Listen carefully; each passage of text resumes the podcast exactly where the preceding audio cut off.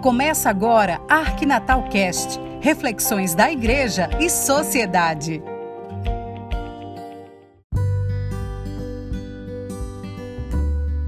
Olá, tudo bem com você? Creio que você já ouviu e já viu uma propaganda do agronegócio na Globo. Tal propaganda chama a atenção pela sutileza com que apresenta os produtos, terminando sempre com a mesma frase: tal produto é agro, agro é pop, agro é tech, agro é tudo, tá na Globo.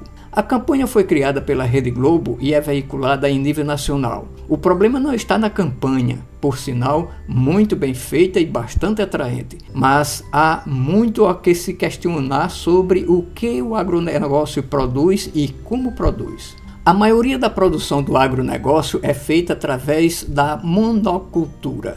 Em tal local ou região, produz-se só feijão, noutro só soja, noutro ainda só trigo e por aí vai.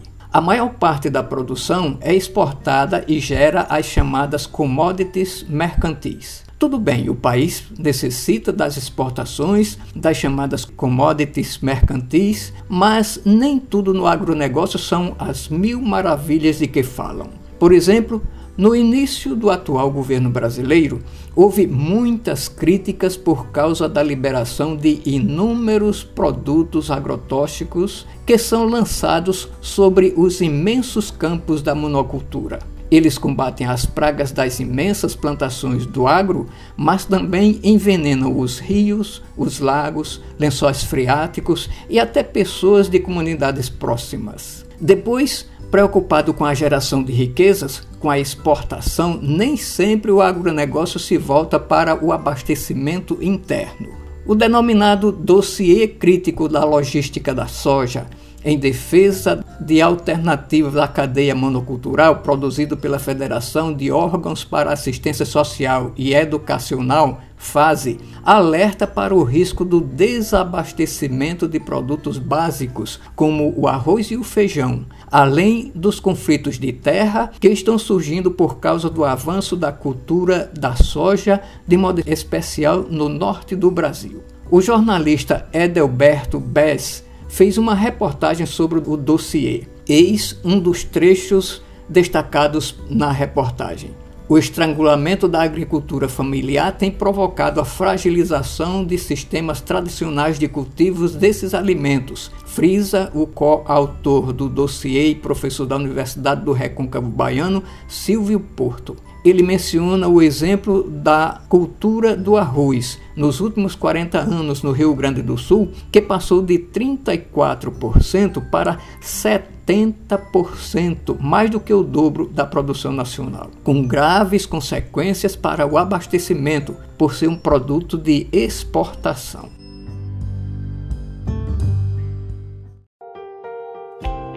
Você está ouvindo o podcast da Arquidiocese de Natal, o Arquinatal Cast.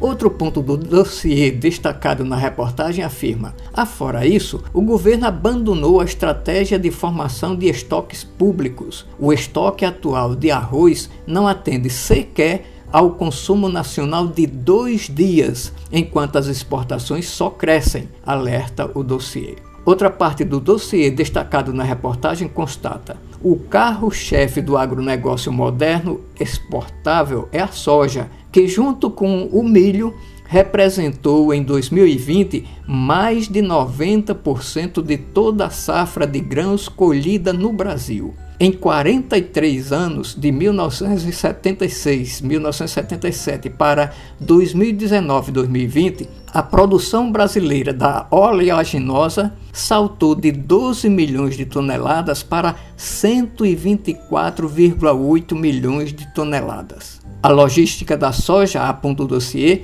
está no centro da agenda pública do país em detrimento de alternativas de infraestrutura com potencial de dinamizar outras economias e formas de viver e produzir. A pesquisadora e organizadora do dossiê, Diana Aguiar, afirma: Além das evidentes consequências econômicas e ambientais, a apropriação privada da terra, a concentração fundiária e a violência no campo são a face mais perversa desse processo. Você deve estar se perguntando, mas o que fazer como alternativas ao agronegócio, por exemplo, no Rio Grande do Norte? É simples. Basta apostar na capacidade da agricultura familiar, que produz para a sustentação da família e vende o excedente dessa produção nas feiras livres locais. E ainda são escassos os recursos públicos destinados à agricultura familiar. Mas existem várias organizações que lutam pelos agricultores e agricultoras familiares. Quais são?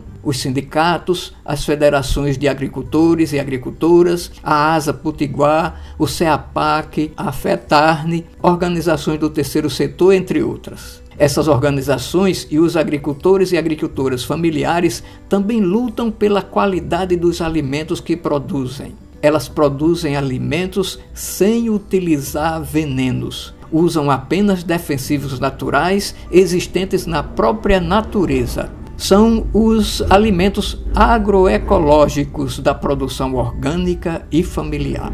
Pense nisso. Uma boa reflexão para você com saúde, paz e bom relacionamento com todas as pessoas e com Deus, nosso Criador. Voltamos na próxima semana, se Deus quiser.